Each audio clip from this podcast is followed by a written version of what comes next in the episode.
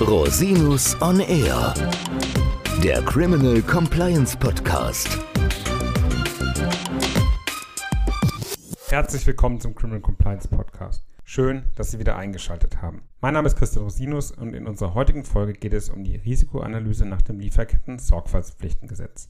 Millionen Menschen leben weltweit in Not und Elend, weil soziale Mindeststandards wie das Verbot von Zwangs- und Kinderarbeit missachtet werden. Das am 11. Juni 2021 vom Bundestag verabschiedete Lieferketten-Sorgfaltspflichtengesetz, auch Lieferkettengesetz genannt, hat zum Ziel, den Schutz der Menschenrechte in diesen globalen Lieferketten zu verbessern. Es verpflichtet Unternehmen zur Vermeidung von Menschenrechts- und Umweltrechtsverletzungen durch die Umsetzung definierter Sorgfaltspflichten. Die Sorgfaltspflichten beziehen sich nicht nur auf den eigenen Geschäftsbereich, sondern, und das ist ungewöhnlich, auch auf das Handeln eines Vertragspartners und das Handeln weiterer mittelbarer Zulieferer. Erfasst sind also Schritte im In- und Ausland, die zur Herstellung der Produkte und zur Erbringung der Dienstleistungen erforderlich sind. Damit endet die Verantwortung der Unternehmen sozusagen nicht mehr am eigenen Bergtor, sondern besteht entlang der gesamten Lieferkette. Das Gesetz stellt jedoch ausdrücklich klar, dass eine bloße Bemühungspflicht begründet wird und keine Erfolgspflicht.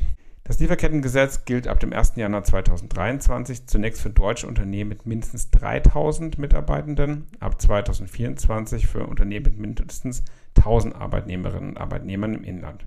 Die Rechtsform ist dabei unerheblich und ebenso, ob ein Unternehmen seinen Hauptsitz in Deutschland hat oder nur eine Niederlassung betreibt. Bei Verletzung der Pflichten aus dem Sorglieferkettengesetz können empfindliche Geldbußen drohen. Diese können bis zu 8 Millionen Euro oder bis zu 2% des weltweiten Jahresumsatzes betragen. Der umsatzbezogene Bußgeldrahmen gilt dabei für Unternehmen mit mehr als 400 Millionen Euro Jahresumsatz. Außerdem ist es bei einem verhängten Bußgeld aber einer bestimmten Mindesthöhe möglich, von einer Vergabe öffentlicher Aufträge ausgeschlossen zu werden. Zu den Kernpflichten der Sorgfaltspflichten gehört nun die Durchführung einer Risikoanalyse, wie es allgemein stets empfehlenswert ist, im Rahmen von Compliance-Pflichten zunächst mal eine Risikoanalyse durchzuführen. Im Rahmen der Lieferketten-Sorgfaltspflichtgesetz Risikoanalyse müssen die betreffenden Unternehmen die menschenrechtlichen und umweltbezogenen Risiken ermitteln, gewichten und gegebenenfalls priorisieren. Das Lieferkettengesetz unterscheidet zwei Arten von Risikoanalyse, die regelmäßige und die anlassbezogene Risikoanalyse. Die regelmäßige Risikoanalyse muss einmal jährlich durchgeführt werden und kann auf Risiken im eigenen Geschäftsbereich und im Geschäftsbereich der unmittelbaren Zulieferer beschränkt werden. Die anlassbezogene Risikoanalyse bezieht sich im Gegensatz dazu auch auf mittelbare Zulieferer. Auslöser einer anlassbezogenen Risikoanalyse kann zum einen die substantierte Kenntnis einer möglichen Verletzung einer menschenrechtlichen oder umweltbezogenen Pflicht bei einem oder mehreren Zulieferern sein. Zum anderen muss ein Unternehmen auch dann eine anlassbezogene Risikoanalyse durchführen, wenn es durch eine Veränderung der Geschäftstätigkeit mit einer konkreten wesentlichen Veränderung von Risiken oder dem Hinzukommen von neuen Risiken in der gesamten Lieferkette rechnen muss. Wie wird das nun in der Praxis durchgeführt? Der erste Schritt einer Risikoanalyse ist die Risikoermittlung. Es muss sich zunächst ein Überblick über die Struktur des Unternehmens, die Beschaffungsstruktur, die eigenen Lieferketten und die Geschäftsbeziehungen verschafft werden. Dies kann zum Beispiel in Form eines Risikomappings nach Geschäftsfeldern, Standorten, Produkten, Rohstoffen oder Herkunftsländern erfolgen. Arbeiten zum Beispiel vor allem Frauen in bestimmten Ländern in zentralen Sektoren,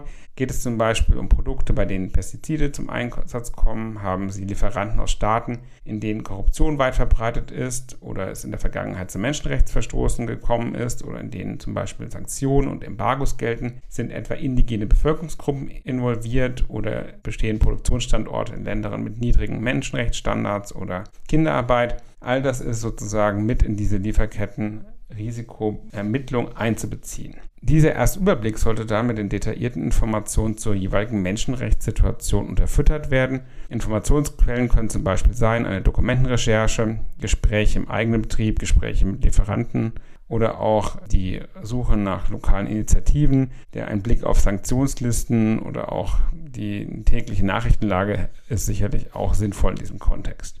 Insoweit besteht auch die Möglichkeit, mit Fragebögen oder mit entsprechenden Online-Tools entsprechende Abfragen bei Lieferanten zu machen. In einem zweiten Schritt sind die Risiken zu bewerten und wenn notwendig zu priorisieren. Auf dieser Grundlage kann das Unternehmen entscheiden, welche Risiken und welche Lieferbeziehungen etwa vertieft betrachtet werden oder zuerst angegangen werden. Unternehmen haben dabei meines Erachtens einen weiten Gestaltungsspielraum. Entscheidend ist, dass das Unternehmen plausibel begründen kann, warum ein bestimmtes Risiko prioritär adressiert wird. Ein Kriterium zum Beispiel ist etwa die Schwere oder die Folgen eines bestimmten Risikos oder eines Verstoßes. Wichtig ist dabei, dass bei der Priorisierung zunächst einmal ein Blick auf das menschenrechtliche oder das Verstoßrisiko genommen werden muss, nicht primär auf das Unternehmensinteresse. Zuletzt, nach Abschluss der Risikoanalyse, ist wie immer vor der nächsten Risikoanalyse, ist eine Dokumentation zu erstellen. Die maßgeblichen Entscheidungsträger des Unternehmens müssen involviert und informiert werden, etwa die Geschäftsleitung, auch die Rechtsabteilung, die Compliance-Abteilung, sofern nicht ohnehin einbezogen. Es empfiehlt sich auch andere Stakeholder, wie etwa den Einkauf, den internen Menschenrechtsbeauftragten oder die CSA-Abteilung zu informieren. Unter Umständen empfiehlt es sich auch, die Öffentlichkeit zu informieren über das Ergebnis einer solchen Risiko Risikoanalyse. Wichtig ist, dass die Ergebnisse der Risikoanalyse dokumentiert und aufbewahrt werden und dann auch als Grundlage für eine erneute Risikoanalyse gelten können. Oder etwa auch im Falle einer drohenden Sanktion als auch als Verteidigungsinstrument herangezogen werden können. Fazit ist jedenfalls, diese Risikoanalyse bedarf eines erhöhten Sorgfaltsaufwands und es besteht tatsächlich akuter Handlungsbedarf in Unternehmen, um diesen gesetzlichen Erfordernissen nachzukommen. Denn für einen großen Teil von Unternehmen wird das Lieferketten-Sorgfaltspflichtengesetz ja schon am 1. Januar 2023 in Kraft treten. Für Unternehmen mit 1000 Mitarbeitern ab dem 1. Januar 2024, aber auch unabhängig davon werden zahlreiche Unternehmen, die vielleicht diese Aufgriffsschwellen gar nicht erreichen, deshalb auch vom Lieferkettengesetz betroffen sein, weil sie im Rahmen einer Lieferkette Teil einer solchen Lieferkette sind und dann Gegenstand von Untersuchungen von Geschäftspartnern. Unabhängig davon gibt es auch europaweite Regulierungsbemühungen in diesem Kontext. Das heißt, vor dem Hintergrund auch der aktuellen politischen, ökonomischen Situation bereitet natürlich eine solche Risikoanalyse einen erheblichen Arbeitsaufwand und es steht vor erheblichen Schwierigkeiten. Deshalb ist es wichtig, damit rechtzeitig anzufangen. Wenn Sie noch nicht angefangen haben und betroffen sind, sollten Sie das schleunigst tun und sich intensiv mit dem Thema auseinandersetzen. Es bietet sich häufig auch an, diese Risikoanalyse mit der Risikoanalyse in anderen Risikofeldern aus dem allgemeinen Compliance-Bereich zu verknüpfen, insbesondere Geschäftspartner, Compliance-Prozesse und Lieferkettenprozesse lassen sich häufig aus meiner Erfahrung raus sehr gut verbinden. Herzlichen Dank, dass Sie sich wieder die Zeit genommen haben, den Podcast zu hören. Falls Sie Fragen haben, wenden Sie sich jederzeit gerne an mich unter info at rosinus-on-r.com. Bis zum nächsten Mal. Ich freue mich auf Sie. Der Podcast stellt lediglich einen allgemeinen Überblick über rechtliche Themen dar und ersetzt selbstverständlich keine Rechtsberatung zu konkreten Fragestellungen im Einzelfall.